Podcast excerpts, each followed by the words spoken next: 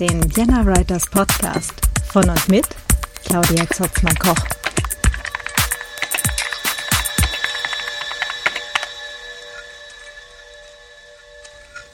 Hallo und herzlich willkommen zum Vienna Writers Podcast und zur Miniserie Self-Publishing. Heute geht es um E-Books. Ich hatte auf Mastodon angekündigt, dass ich diese Miniserie hier gerade produziere und ich habe tatsächlich einige Fragen vorab äh, reinbekommen. Ganz herzlichen Dank dafür. ähm, fangen wir vielleicht mal gerade ganz am Anfang an. Was ist eigentlich so ein E-Book? Jetzt wirst du dir denken, hm, langweilig, es ist ein digitales Buch, weiß ich schon. Ja, das ist grundsätzlich korrekt. Ähm, das heißt, wir haben ähm, ja Dateien. Ein E-Book ist erstmal in erster Linie eine Datei und zwar eine Art HTML-Datei. Das heißt, ähm, das ist so ähnlich wie eine Webseite.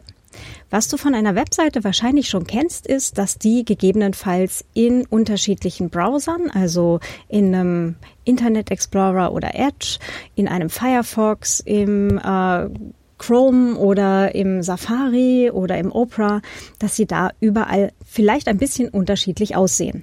Hm? Genau, das kann mit E-Books auch passieren. Ähm, der Vorteil, den das Ganze hat, ist, wir haben bei einem E-Book keine so fixe Formatierung wie bei einem gedruckten Buch, sondern äh, der Vorteil von E-Books ist, dass E-Book-Reader, also diese Geräte, die von verschiedenen Herstellern angeboten werden ähm, und die in der Lage sind, diese HTML-Dateien zu interpretieren und darzustellen, die haben auch alle Einstellungsmöglichkeiten, dass äh, Leserinnen und Leser sich zum Beispiel die Schriftart, die Schriftgröße, den Zeilenabstand und so weiter selber einstellen können. Ja, was besonders toll ist für Menschen, die vielleicht ähm, entweder älter werden und Sehprobleme bekommen oder halt äh, sonst auch einfach äh, ja vielleicht etwas bequemer lesen möchten als so ein gedrucktes Buch, das manchmal so mit sich bringt. Ähm, genau, das heißt, äh, E-Books formatieren ist ein bisschen anders als äh, Bücher für den Druck formatieren. Das ist jetzt grundsätzlich auch kein Hexenwerk und jeder Einzelne ist auch in der Lage, selbst E-Books herzustellen. Ja, äh, das geht meistens sogar aus dem Programm raus, mit dem du gerade schreibst. Ähm, und ansonsten gibt es da halt auch die Möglichkeit, ähm, Converter-Tools, also Konvertierungswerkzeuge ähm, oder Konvertierungssoftware zu nutzen. Diese Konvertierungswerkzeuge sind entweder äh, ja eine eigenständige Software, die du halt bei dir auf dem Gerät installieren kannst, oder es wird halt auch teilweise von so Publikationsplattformen direkt angeboten. Das heißt, man muss dort nur noch irgendwie ein Text, eine Textdatei hochladen. Das kann entweder .txt, RTF oder, oder Word sein. Ähm, Hinweis, du musst nicht mit Word schreiben, um ein ein Doc oder DocX-Datei äh, zu erstellen. Ähm, Du kannst auch aus dem LibreOffice, aus dem Scrivener, aus jedem anderen Programm kann man auch .doc oder .docx Dateien exportieren. Genau, und die werden dann dort hochgeladen und automatisch in E-Books konvertiert.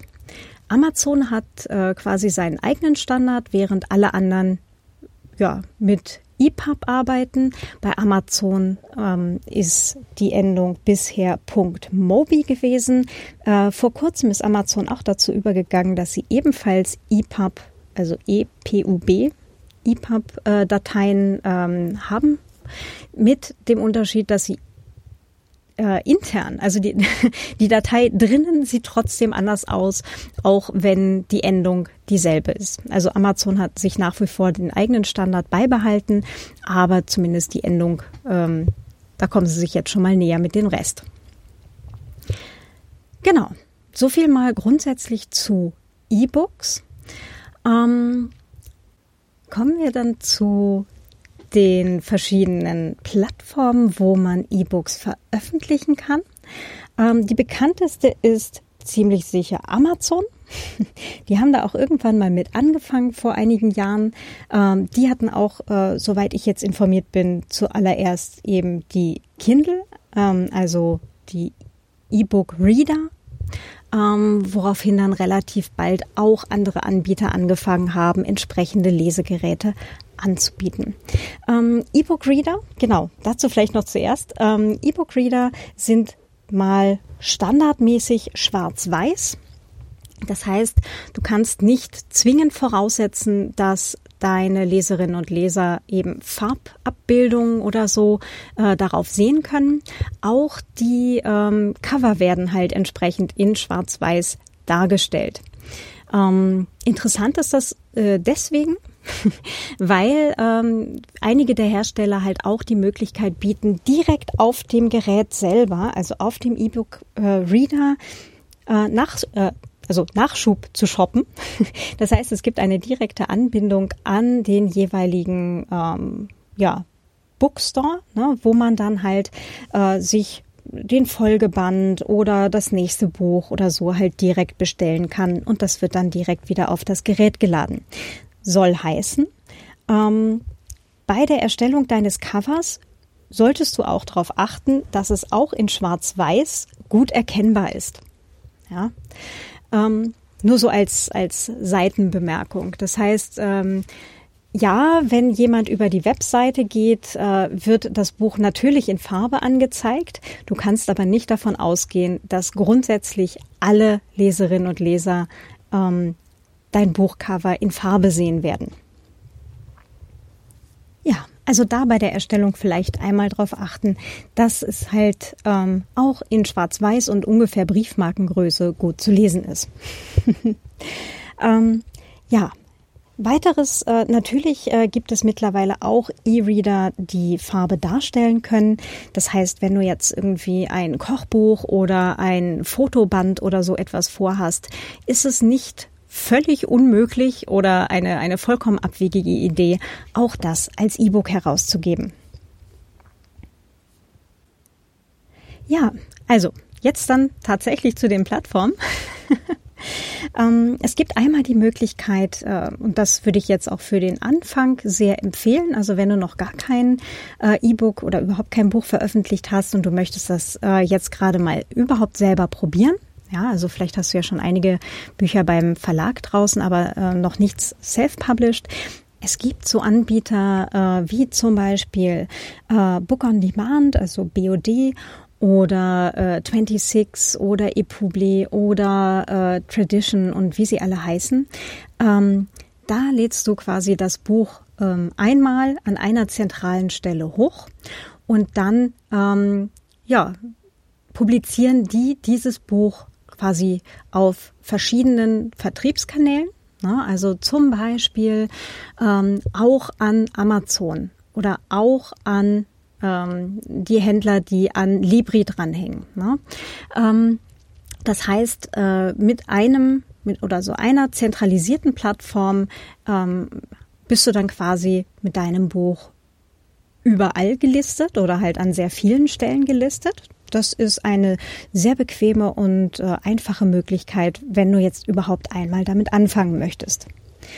Ähm, genau, also da kannst du so einfach mal probieren, dir das anschauen, wie funktioniert denn das. Ne? Das ist ähm, ja sehr bequem und ähm, abgesehen von BOD haben die meisten auch keine, ähm, keine Vertragsbindung, also keine zeitliche Vertragsbindung.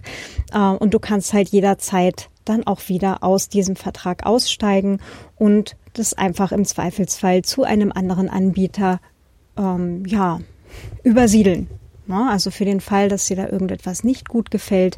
Ähm, wenn du jetzt halt nicht unbedingt 15 Bücher bei dem hast und in, in einem Rutsch halt übersiedelst und ähm, Printbücher noch dabei sind, was auch immer, dann ähm, ist das eigentlich eine Sache von wenigen Minuten. Na, also äh, wirklich zum Anfang und zum Probieren ist das eine ganz tolle Sache. Äh, direkt nochmal zu BOD. Ähm, wenn du dort das äh, BOD E-Book Paket nimmst, ist dort auch keine Vertragslaufzeit drauf.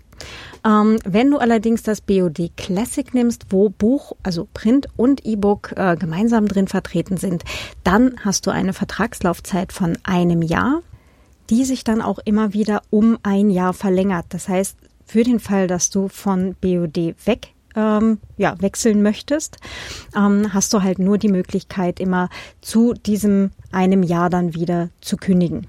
Ne? Eine Frage, die vorab reingekommen war, ist, ähm, ja, ich habe hier ein, ein Buch, das war mal bei einem Verlag draußen, ist dann aber halt aus dem Programm genommen worden. Ich verwende das aber halt noch für Vorlesungen oder ich habe das äh, noch äh, oder es wird halt häufig tatsächlich nochmal angefragt. Ich krieg halt E-Mails von Leserinnen und Lesern, die dieses eine Buch total gerne noch hätten. Ja, ähm, ja Self-Publishing ist da durchaus eine Lösung. Ne? Also wenn du die Rechte daran wiederbekommen hast, steht dem überhaupt nichts im Wege.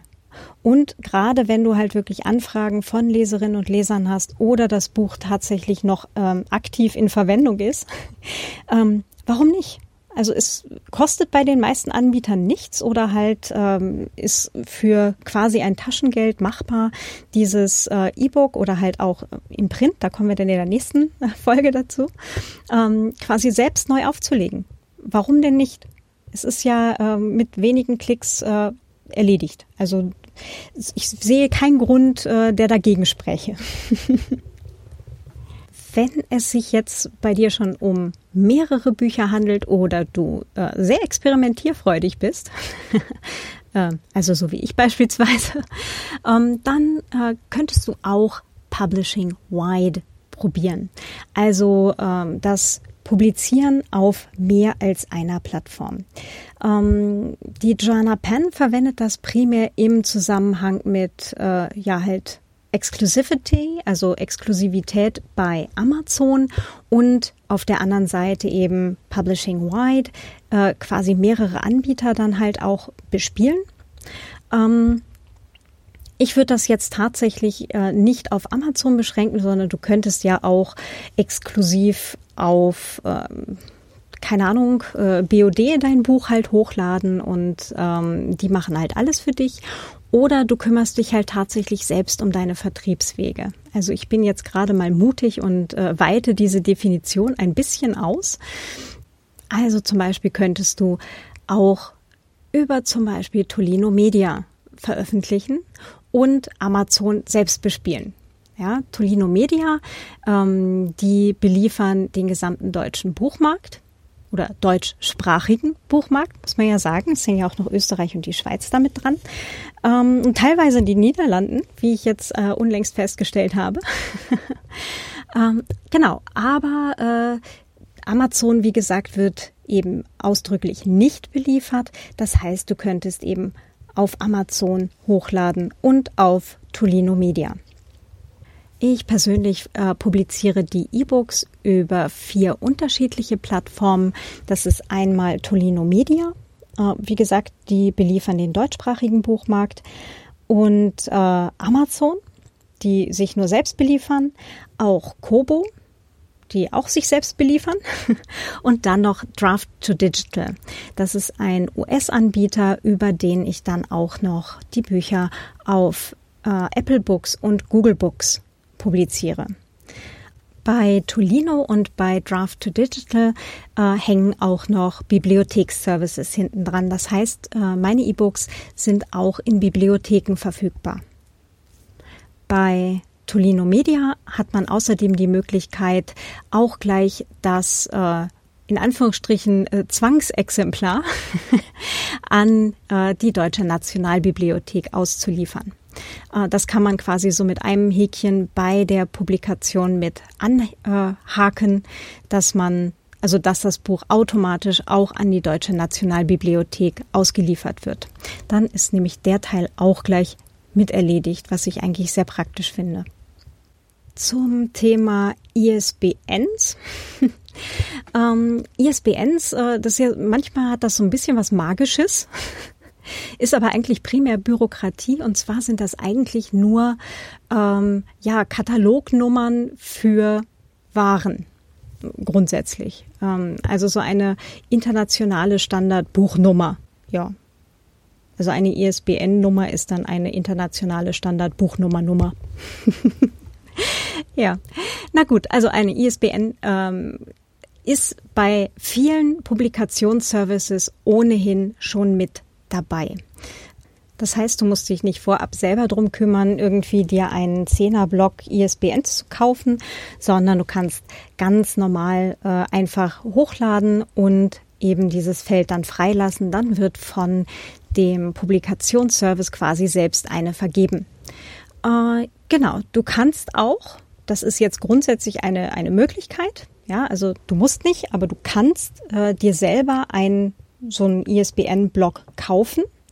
Ähm, die Joanna Penn zum Beispiel hat das auch gemacht, äh, ich übrigens auch. Für E-Books verwenden wir allerdings beide die von den jeweiligen Publikationsplattformen bereitgestellten Nummern. Genau, also da äh, auch bei Amazon, man braucht keine ISBN für ein E-Book. Das heißt, solange du nur ein E-Book machen möchtest, kann dir das soweit mal völlig egal sein. Ähm, genau, also da kannst du einfach losstarten, wie du magst und musst dich um den Teil nicht extra kümmern. Du kannst natürlich für jedes, ähm, ja, für jedes E-Book, äh, für jede Publikation eine eigene ISBN vergeben. Hinweis, äh, quasi jede Ausgabe braucht eine eigene. Das heißt, wenn du dann äh, weit publizierst, also über mehrere Anbieter gehst, brauchst du quasi pro Anbieter eine eigene ISBN, weil äh, es eben unterschiedliche Dateien letztendlich sind, ja, also unterschiedliche Bücher, auch wenn der Inhalt gleich ist. Aber du hast letztendlich pro äh, Ausgabe eine ISBN. Heißt also zum Beispiel, wenn du auch noch ein Printbuch machst, wäre eine, eins für Amazon, eins für Tolino und eins für Kobo. Ja, sind schon mal quasi vier ISBNs dann weg. also das äh, kann man sich dann halt überlegen und das ist auch der Grund, äh, warum ich jetzt zum Beispiel für die E-Books äh, die bereitgestellten Buchnummern halt verwende und eben nicht ähm, eine eigene ISBN. Für Printbücher äh, verwende ich tatsächlich die eigene. Print- und äh, Hörbuch, um genau zu sein. Aber da kommen wir dann später nochmal zu. Ähm, genau, apropos äh, Ausgabe. Wenn du eigene ISBNs verwenden wolltest äh, und ähm, du machst halt eine Neuauflage und änderst halt das ist leider nicht ganz festgelegt. Äh, zumindest habe ich noch keine, keine fixe Regel gefunden, aber so äh, Pi mal Daumen mehr als zehn Prozent im Buch. Also mehr halt als ein paar Tippfehler und ein paar Kommas und keine Ahnung. Ähm, das Dankeschön. Dann ähm, müsste halt auch eine neue ISBN vergeben werden. Wenn du die äh, bereitgestellten Buchnummern verwendest, äh, musst du dich darum eben auch nicht kümmern. Ja. Kommen wir mal zum, äh, wie entsteht eigentlich dieses E-Book? ähm, du kannst aus quasi jedem Schreibprogramm mittlerweile ein EPUB, äh, eine EPUB-Datei exportieren. Äh, das geht zum Beispiel aus dem Scrivener ähm, mit einem Klick quasi. Ähm, das müsste auch aus so ziemlich allen anderen funktionieren. Und für den Fall, dass dein Schreibprogramm das eben nicht anbieten sollte, gibt es auch noch andere Möglichkeiten. Beispielsweise äh, Calibre, äh, das eigentlich äh, ja so eine ähm, E-Book-Verwaltungssoftware ist. Da kannst du äh, auch ja, Textdateien in E-Books umformatieren. Die äh, Software ist gratis und für alle Plattformen zu haben. Das heißt, egal ob du jetzt äh, Windows oder Mac oder Linux verwendest, Calibre gibt's für alle davon.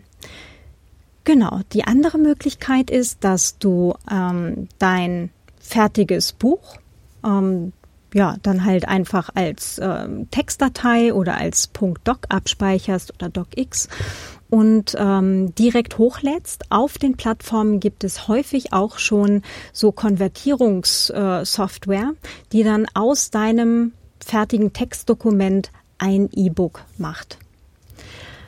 Ja, das funktioniert eigentlich äh, bei allen, was ich gehört habe, sehr gut und soweit einwandfrei. Ähm, noch ein Hinweis, äh, wenn dieses Konvertierungstool unbedingt eine Word-Datei haben möchte, ähm, hatte ich auch schon mal gelesen bei, bei einer von diesen Plattformen. Äh, bitte Word-Datei hier hochladen. Hinweis, du musst nicht mit Word schreiben, um eine Word-Datei äh, zu erstellen.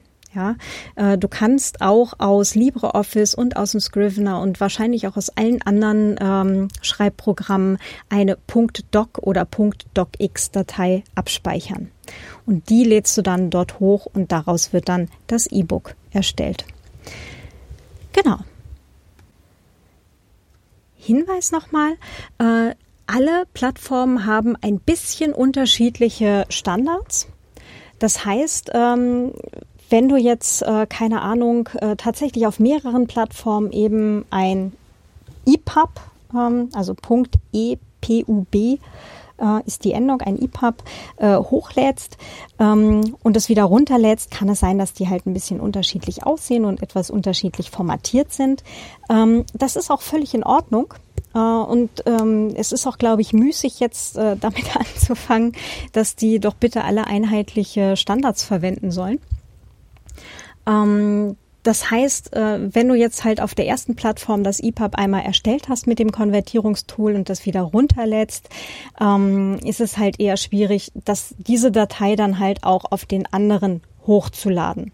Ja, sondern tendenziell eher, wenn die alle jetzt Konvertierungstools haben und du möchtest auf mehreren Plattformen hochladen, dann nutzt doch einfach überall jeweils dieses Konvertierungstool und lad einfach überall dieselbe .doc oder .txt-Datei hoch.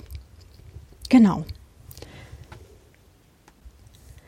Eine andere Möglichkeit, die du hast, ist ähm, ein eigenes Satzprogramm zu verwenden.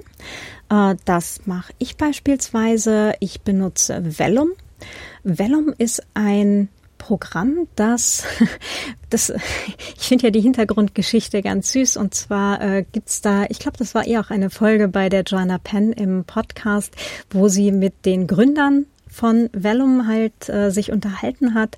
Die haben ähm, oder die Ehefrauen von den beiden haben jeweils äh, geself-published und sich immer beschwert, dass eben alle Plattformen so unterschiedliche Standards haben.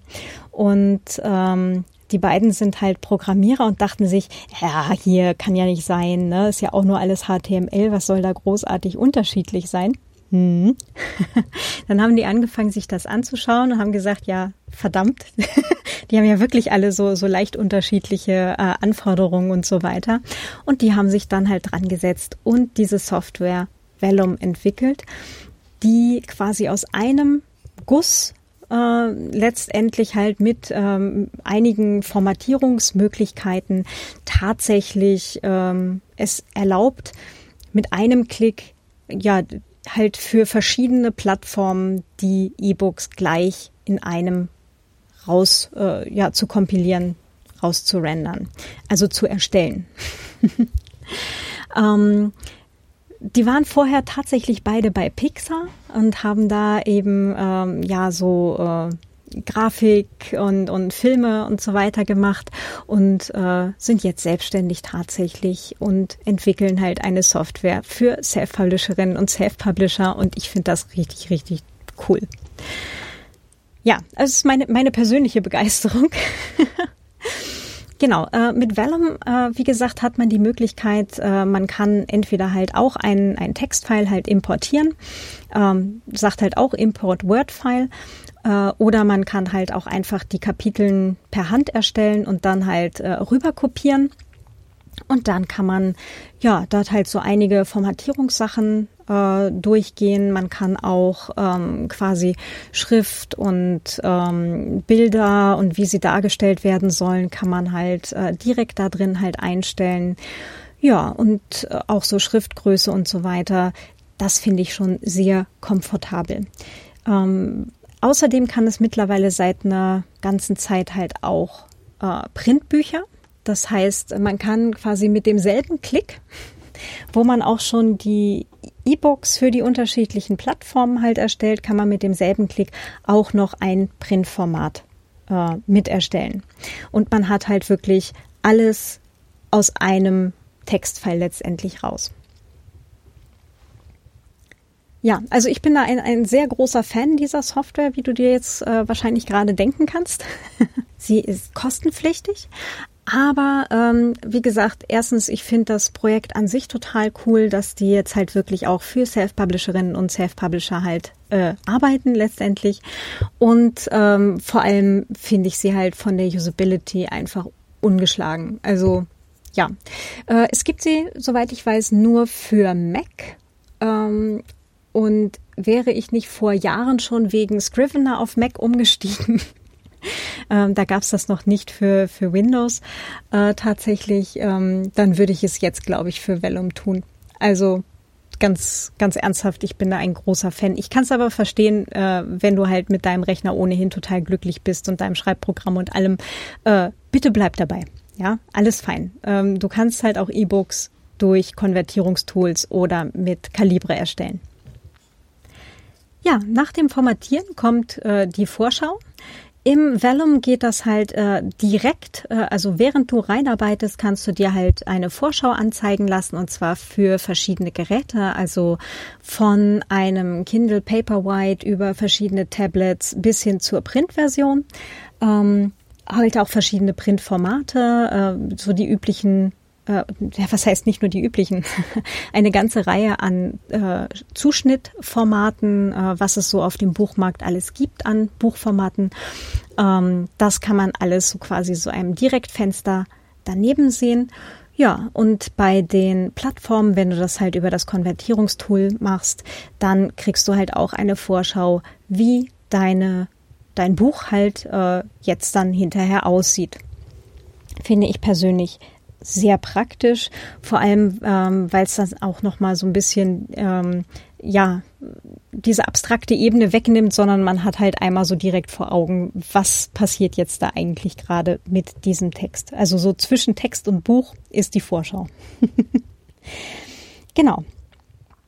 Ähm, worauf du achten solltest, ist, ähm, dass du in einem E-Book halt auch ähm, ja halt ein äh, Impressum drin hast. Äh, das kann etwas kürzer ausfallen als auf deiner Webseite. Also du musst keine Adresse angeben. Das habe ich auch unlängst gelernt, dass ich da eine falsche Information hatte. Du musst im äh, Buch selber äh, keine Adresse angeben, aber zumindest äh, wer dafür verantwortlich ist. Ähm, also halt dein Name oder dein Pseudonym. Ja, und ähm, gegebenenfalls halt irgendeine Art von Kontakt, äh, was sich jetzt halt für Self-Publisher natürlich äh, sehr anbietet, dass die Menschen dich halt auch irgendwo finden können. Also zum Beispiel ähm, deine Webseite, ja, oder ähm, du kannst auch gleich quasi den Link zu der Seite, wo sich Menschen in deinen Newsletter eintragen können, äh, verlinken. Ne? Das geht halt in E-Books alles sehr einfach, weil es halt eben auch digitale Technologie ist und Menschen können halt direkt vom Buch äh, mit einem Klick ähm, zu deiner Website kommen, zu äh, Nachfolgebänden äh, kommen oder zu Leseproben. Ähm, also da geht ganz, ganz viel. Und äh, das könntest du dir auf jeden Fall auch mal anschauen und auf einen kleinen Notizzettel äh, schreiben, äh, dass du daran, acht, äh, daran denkst, darauf achtest. äh, genau diese ganzen Zusatzinfos auch im Buch eben dann zur Verfügung zu stellen. Äh, damit das jetzt hier gerade nicht so abstrakt klingt, ähm, sag ich mal, wie das bei mir aussieht. Äh, ich schaue jetzt hier mal direkt in mein Vellum-File. äh, und zwar habe ich da halt äh, einmal die Infos eben äh, zum Titel, dem Subtitel, äh, Autorenangabe, also Name. das Cover wird auch direkt hier im äh, E-Book ähm, hinterlegt. Das ist dann also die, ähm, ja, die Grafik, auf die dann halt die Datei auch zurückgreift, wenn es äh, im E-Book-Reader dann äh, angezeigt wird. Ähm, genau, dann eben Titelseite äh, mit dem Link zum Publisher. Das ist bei mir eben meine eigene Webseite. Äh, Copyright äh, mit, ja, wann habe ich es geschrieben, welches Jahr ist es jetzt veröffentlicht, ähm, Coverfoto und Design. Äh, ich habe halt auch Lektorat angegeben, äh, tatsächlich und äh, halt auch den Hinweis, dass dies jetzt äh, im konkreten Fall schaue ich hier gerade auf Mord und Nougat, Nougat Crisp, äh, das ist der dritte Roman eben in der Reihe. Ja. Ähm, Ich habe dann noch eine Seite mit einem expliziten Danke an meine Leserinnen und Leser, ähm, dass sie eben jetzt dieses Buch auch von mir als Indie-Autorin äh, eingekauft haben und dann ein Was bisher geschah, also Inhaltsverzeichnis und dann Was bisher geschah und dann geht das so direkt äh, ja in den Buchteil über. Na, dann habe ich so äh, im konkreten Fall 25 Kapitel und danach äh, habe ich dann noch äh, ja so Nachwort ähm, mit äh, Hinweis, also inhaltlichem Hinweis. Ich habe einen Dank an die Mitwirkenden. Ich habe eine Jetzt kommen wir zu dem vielleicht auch für dich ganz interessanten Teil. Ich habe eine große Bitte an die Leser halt äh, hinten auch noch mal äh, eine eine Seite, wo ich halt konkret um Rezensionen bitte, ja, weil ähm, so eine Rezension hilft doch immer sehr oder möglich, möglicherweise auch mehrere davon, ähm, dass eben Menschen auf die Bücher aufmerksam werden und sie dann halt auch hoffentlich kaufen. Genau, danach habe ich ähm, ja einen Teil eben wo mich Menschen halt in diesem Internet finden, mit Webseite, mit Newsletter, mit ähm, meiner Spendenseite bei Steady und äh, mit ähm, den Social Links von Mastodon und Twitter. Äh, danach habe ich einen Teil eben alle Teile der Serie. Ja, wo ich immer so ein kleines Coverbild, ähm, ja, quasi Klappentext und der Link äh, zur Buchseite. Und ähm, danach habe ich noch ähm, zwei Seiten oder halt eine, eine Seite mit zwei Büchern, die halt im gedruckten Buch wären es zwei Seiten. ähm, genau, von einer befreundeten Autorin, mit der ich jetzt quasi einen Linktausch mache. Ne? Also ich ähm, ja, bewerbe quasi zwei von ihren Self-Publishing-Büchern und sie, also in meinen Büchern drin, und sie bewirbt am Ende von ihren Büchern quasi meine. Ja, weil wir halt auch sehr ähnliche, ähnliches Zielpublikum haben, ne? Und dann, ähm, ja, könnte das die Leute tatsächlich interessieren. Also ich habe jetzt nicht ähm, Werbung für mein Sachbuch in meinen Romanen drin, ähm, weil es halt, äh, ja, die Leute kriegen im Zweifelsfall auf meiner Webseite mit, dass es beides gibt. Aber ich kann jetzt nicht zwingend erwarten, dass die Leute, die jetzt gerne Schokoladen und Kaffee, Cozy Crimes lesen, dass die dann jetzt halt auch ein Datenschutz-Sachbuch für Einsteigerinnen in digitale Selbstverteidigung haben wollen. Ähm, Fände ich jetzt zum Beispiel selber unpassend, deswegen habe ich es halt da auch nicht reingegeben. Genau, und dann als allerletztes kommt bei mir das Impressum, also verantwortlich für Inhalt und Gestaltung, ne, mit ähm, wer hat die Rechte am, also Copyright an meinem Autorinnenfoto. Genau, und für äh, Print, für die Printversion steht dann halt auch die ISBN drin und ähm, eben Verlag und Herstellung. Im konkreten Fall ist das Book on Demand also BOD. Genau, bei Print. Die ähm, E-Books gebe ich alle selber eben, wie gesagt, über die vier anderen Plattformen raus und mache bei BOD tatsächlich ausschließlich die Printbücher. Ja, der äh, konkrete Grund, warum das Impressum bei mir am Ende vom Buch ist, ähm, ist, dass ich halt auch eine E-Mail-Adresse dort zur Verfügung stelle. Äh, wie gesagt, man braucht keine komplette Adresse und schon gar keine Le äh, ladungsfähige. ähm, sondern ähm, also ich möchte aber trotzdem den Leserinnen und Lesern die Möglichkeit geben, mich zu kontaktieren. Und wenn das Impressum dann am Ende vom Buch ist, äh, dann ist es nicht automatisch in äh, einer Leseprobe auf zum Beispiel Amazon oder äh, auf ähm, Thalia oder wo auch immer verfügbar. Üblicherweise sind nämlich immer die ersten zehn Prozent des Buches eben als Leseprobe dann halt ähm, quasi öffentlich einsehbar. Und ja, der Pro-Tipp, den ich selber mal irgendwann bekommen habe, ist Impressum ans Ende vom Buch. Äh, vor allem, wenn man dort irgendwie Adresse, Mailadresse oder irgendwas drin hat, dann ist das nämlich zumindest nicht, ja, für jeder Mann und jeder Frau einfach so direkt äh, offen zugänglich, sondern eben zumindest für Leserinnen und Leser. Kommen wir mal zur Weiterverarbeitung in Anführungsstrichen. Äh, das Hochladen funktioniert auf allen Plattformen eigentlich sehr, sehr ähnlich. Ähm, wie gesagt, ob du jetzt da das äh, automatische Konvertieren da gleich noch mitmachst oder ob du schon ein fertiges Buch dann hochlädst, ähm, unterscheidet sich jetzt nicht groß. Äh, interessant wird's jetzt dann im nächsten Schritt, wenn es darum geht, ja so alles auszufüllen, was eben noch gebraucht wird, um das E-Book zu publizieren. Das heißt, du wirst ziemlich sicher mal angeben, dein Namen, Nachnamen, also äh, oder halt Pseudonym, ähm, deine Vita ähm, wird da halt ähm, eigentlich bei allen Plattformen abgefragt, äh, irgendwie so ein paar Zeilen eben einfach, äh, wer du bist und warum du genau sowas schreibst.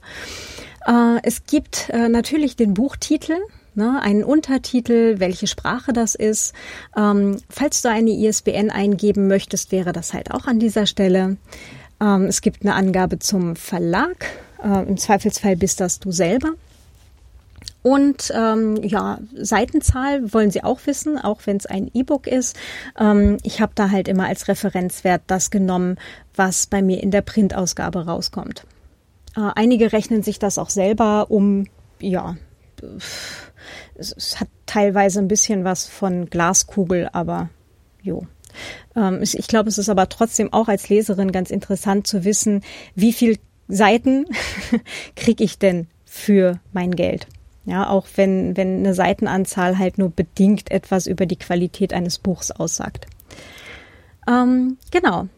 Wenn du magst, kannst du eine Altersempfehlung angeben. Ne? Also äh, je nach Genre kann das dann ganz interessant sein. Und dann kommt äh, quasi der interessante Teil, ähm, nämlich die Genreangabe. Und hier, also so ähm, Genre, wo gehört es so grundsätzlich hin? Ne? Also du hast mal so äh, Belletristik, Ratgeber, Sachbuch und danach wird's dann halt schon eher schwierig. ähm, und dann kannst du halt wirklich gucken, wo passt's denn rein. Äh, und da auch wirklich, ähm, also da lohnt es sich vorher äh, ein bisschen Marktrecherche zu machen. Ähm, wenn du dich halt äh, bei Amazon, bei Thalia oder äh, durch irgendeinen anderen Online-Shop mal durchklickst, äh, wo sind denn solche Bücher, wie du sie schreibst? Ähm, nämlich gerade dieses äh, die, die blöde Frage, in welches Regal sollen wir es denn stellen? Ich hasse sie auch. Aber äh, es kann durchaus helfen, eben, dass Leserinnen und Leser dein Buch auch dort finden, wo sie es vermuten. Ähm, es passt auch für mich nicht immer. Also nicht alles ähm, oder alle Genrebezeichnungen, die ich jetzt ähm, dann halt auch zur Verfügung hatte auf der jeweiligen Plattform, äh, passen tatsächlich äh, hundertprozentig da drauf. Ja, ist dann halt eine Sache, ähm, dem Ganzen halt ein bisschen Zeit geben, gucken, wird's da gefunden und gegebenenfalls kann man das dann halt auch später nochmal ändern. Ähm, Hinweis wirklich ein bisschen Zeit lassen. Ne? Also das habe ich auch schon an mehreren Stellen immer wieder gehört. Äh, nicht gleich nach drei Tagen ändern, ne? sondern tatsächlich eher mal so vier Wochen, sechs Wochen, acht Wochen abwarten, ne? weil ähm, ja dort doch relativ viel passieren kann. Ja, äh, also du hast meistens ein Hauptgenre und dann noch ähm, ein oder zwei Nebengenres, wo du es halt dann ähm, quasi platzieren kannst. Wie gesagt, schau dir mal auf den unterschiedlichen Plattformen an, wo du da solche Bücher findest, wie die, die du schreibst. Ähm, es lohnt sich ähm, gerade halt auch in die tiefer liegenden Subgenres dann halt wirklich reinzugehen. Ähm, weil gerade eben, wenn du sagst, naja, nee, es ist eigentlich eh nur ein Krimi und bist dann halt so auf Krimi-Oberbegriff, ähm, da ist einfach zu viel los. Da ist die Sichtbarkeit einfach nicht so, als wenn du jetzt halt in die fünfte Unterebene gehst, wo dann halt einfach die Konkurrenz deutlich geringer einfach schon ist als alle. Ja. Ähm, Genau, also da halt ruhig ein bisschen Zeit mit verbringen und mal schauen, was gibt's denn da und wo würde ich meins hin sortieren. Äh, wie gesagt, ein oder zwei äh, an, weitere Genres gibt's immer noch. Ähm, ja, und dann kommst du zu den Schlagwörtern. Ähm, Schlagwörter kannst du auch äh, oder solltest du halt möglichst nach Inhalt vergeben. Ne? Und wenn dein Buch halt an einem bestimmten Ort spielt, ist das auch eigentlich ein ganz gutes Schlagwort.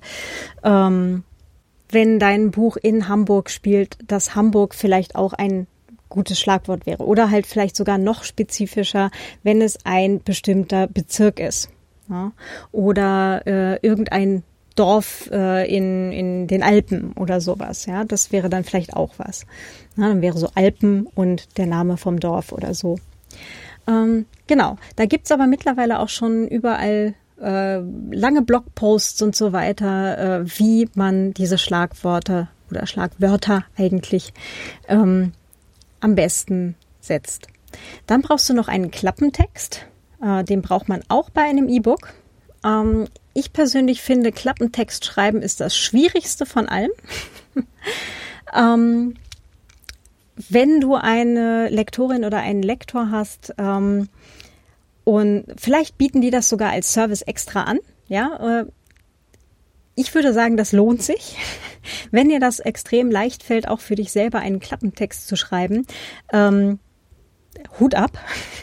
Ich äh, bin da sehr glücklich, wenn mir Menschen helfen, also entweder äh, Testleserinnen und Testleser, äh, dass ich die frage, was war denn so das herausstechendste, was dich wirklich gepackt hat da dran, ne? oder äh, was von dem, was im Buch steht, müsste hinten drauf stehen, damit du es halt auch dann halt äh, direkt da auf die Beschreibung hin auch kaufen würdest. Äh, oder halt tatsächlich die Lektorin fragen. Die hat das Buch ja hoffentlich auch gelesen. genau. Der ganze Bereich Verkaufspreis. ähm, Preis ist tatsächlich auch nochmal so eine Sache. Äh, schau, was die Konkurrenz so macht. Und ähm, ja, also Self-Publishing-Bücher sind mal grundsätzlich äh, ein Teil günstiger als Bücher von Verlagshäusern. Äh, und da haben wir auch ganz gute Chancen, einfach durch ja, niedrige Preise äh, einfach in den Markt auch gut reinzukommen.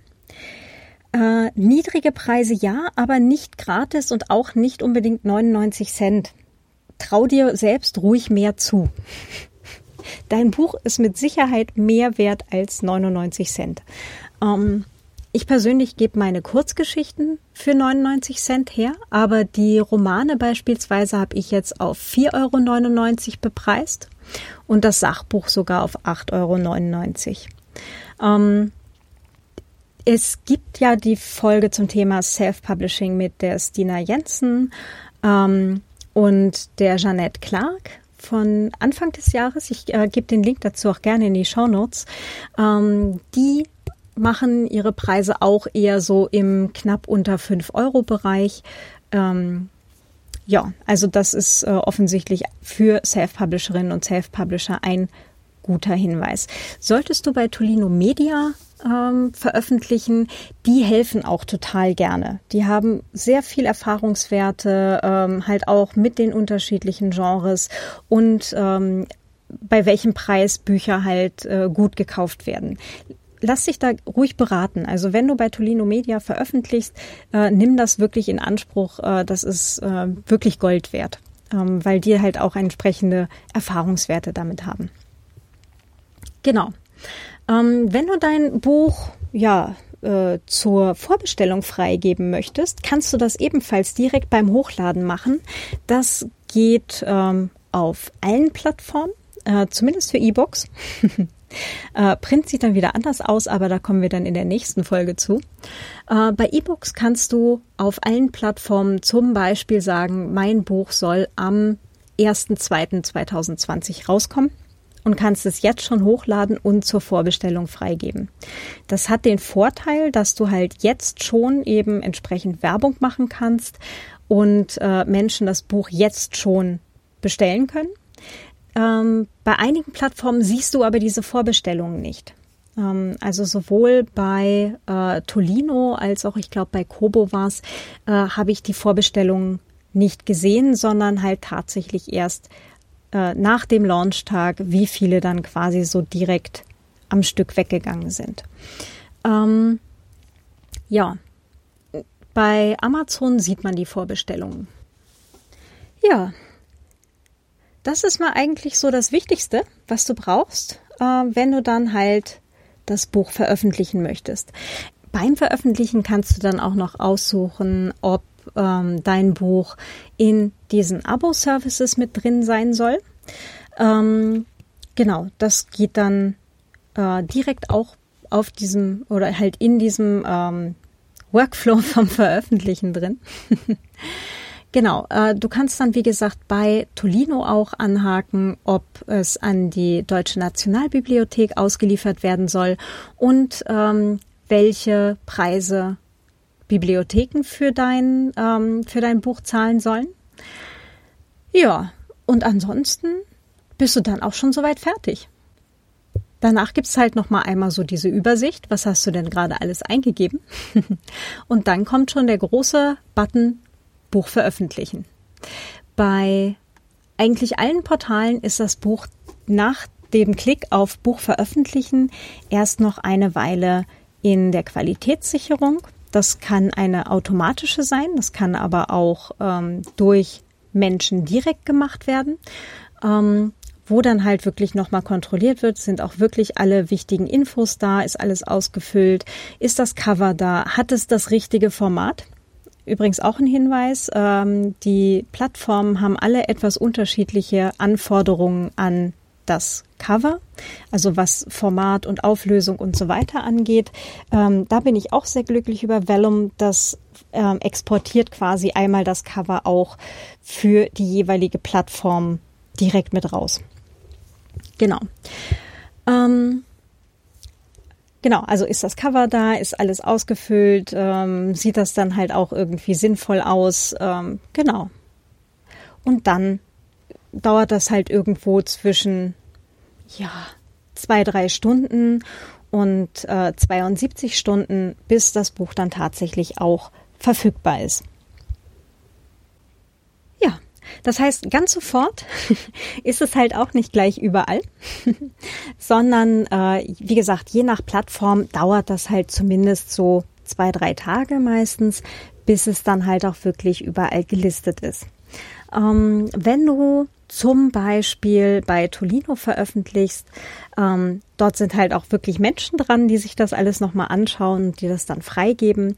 Ähm, Im Zweifelsfall, falls irgendwas nicht passt, wirst du da halt auch äh, kontaktiert. Und auch bei Amazon kriegt man eine freundliche E-Mail, falls es irgendwo ein Problem gegeben haben sollte. äh, genau, und dann kann man da halt nochmal direkt äh, ja, die Einreichung bearbeiten und dann äh, nochmal neu freigeben. Äh, während das Buch halt quasi in Qualitätssicherung ist, ist es üblicherweise auch gesperrt. Äh, und zwar bei allen Plattformen. Da kann man dann halt nicht wirklich was mehr dran bearbeiten. Ja, sondern äh, man sollte sich zumindest mal sicher sein, wenn ich jetzt auf Veröffentlichen drücke, dann sollte das schon alles passen, weil ansonsten ist es im Zweifelsfall mal für drei Tage lang gesperrt, ohne dass ich da was dran machen kann. Ähm, ist mir auch schon passiert, sich natürlich genau nach dem Abschicken äh, noch einen Tippfehler gesehen habe oder halt einen, ähm, einen verqueren Satz, wo ich mir dann dachte so, na super. ja, ähm, wenn dein Buch dann endlich veröffentlicht ist, ist auf jeden Fall erstmal der Teil, wo du dich mal kurz für ein paar Minuten entspannt zurücklehnst und kurz feierst. äh, vielleicht auch äh, der Zeitpunkt für den kleinen Happy Dance durch die Wohnung. Das ist völlig in Ordnung, weil, yay, du hast gerade ein Buch veröffentlicht. Yeah! Voll cool. Genau. Äh, als nächstes geht es darum, äh, dass du dieses Buch dann äh, auch natürlich äh, spätestens dann, am besten natürlich schon vor dem Veröffentlichen oder eben in diesen 72 Stunden, die das dann halt auch mal dauern kann, mal auf deiner Webseite äh, präsentierst. Ja, da sollte es auf jeden Fall auch sein. Ähm, du könntest dir überlegen, halt äh, ein ähm, ein Bild für deinen Twitter-Header oben ähm, zu erstellen, ne, mit dem Buchcover drauf und ab 1.2.2020 im Handel oder so. oder halt auch jetzt im Handel, je nachdem, ne, ob du es jetzt als Vorbesteller gemacht hast oder eben quasi zum Direktkaufen. Und ja, ansonsten ähm, alles, was dir sonst so einfällt, äh, dein Newsletter bespielen halt mit Schreiben, es kommt äh, dem nächsten Buch oder den zumindest schon mal vorschreiben, dass, äh, dass du dann halt am Launchtag nur noch äh, direkt auf Abschicken klicken musst. Ähm, also da ist noch ganz viel dann letztendlich zu tun. ähm, ein ganzer Rattenschwanz eben zu Kommunikation und zu Werbung und so weiter. Äh, da wird es dann übrigens demnächst auch noch eigene Folgen zu geben. Ja, ähm, ich glaube, das war mal so der grobe Durchgang zum Thema E-Book veröffentlichen. Äh, wenn du Fragen hast, bitte schick mir doch gerne deine Fragen, dann beantworte ich die hier auch ähm, bei nächster Gelegenheit. ähm, würde mich auch total äh, interessieren, ähm, ja, wie du letztendlich äh, deinen dein Workflow dann gefunden hast oder über welche äh, Plattform du veröffentlichst und da sehr glücklich bist. Ähm, Genau, Feedback total gerne an feedback at viennawriter.net oder direkt als Kommentar hier zur Folge auf viennawriter.net. Ähm, ich freue mich auch äh, über ja, Social Media Kontakt an @karzotzmann auf Twitter oder @viennawriter@literatur.social auf Mastodon. Genau, literatur.social ist übrigens äh, für äh, Menschen äh, mit Buchbezug ähm, und alle, die halt äh, eine entsprechende Bücherliebe haben, selbst Autorinnen, Lektorinnen, äh, Buchcover-Designerinnen und so weiter und so fort sind, äh, Leserinnen natürlich auch äh, offen. Ähm, das heißt, äh, du kannst dir da direkt einen Account klicken und bist dann auch in diesem Fediverse auf Mastodon vertreten. Genau, äh, zu Social Media gibt es demnächst noch mal eine eigene Folge für den Fall, dass dir gerade noch nicht ganz klar ist, was dieses Fediverse eigentlich ist. Ähm, ja, wie gesagt, ich freue mich total über äh, Kontakt und Fragen und überhaupt. ähm, und äh, Erfahrungsaustausch immer, immer gerne. Äh, falls du diesen Podcast und mich unterstützen möchtest, geht das auch. Es gibt eine Steady-Seite und alle anderen Möglichkeiten, mich und den Vienna Writers Podcast zu unterstützen, findest du auf viennawriter.net slash spenden.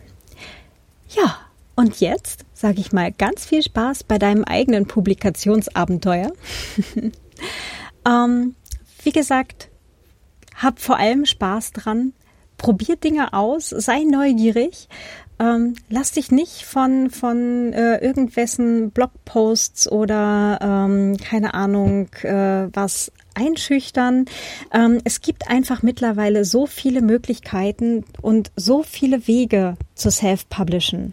Ähm, das, was ich jetzt hier erzählt habe, ist nur einer davon. Es gibt sicher noch mindestens 25 andere oder wahrscheinlich noch viel, viel mehr. Also, ganz viel Spaß und dann bis zur nächsten Folge. Deine Claudia. Ciao.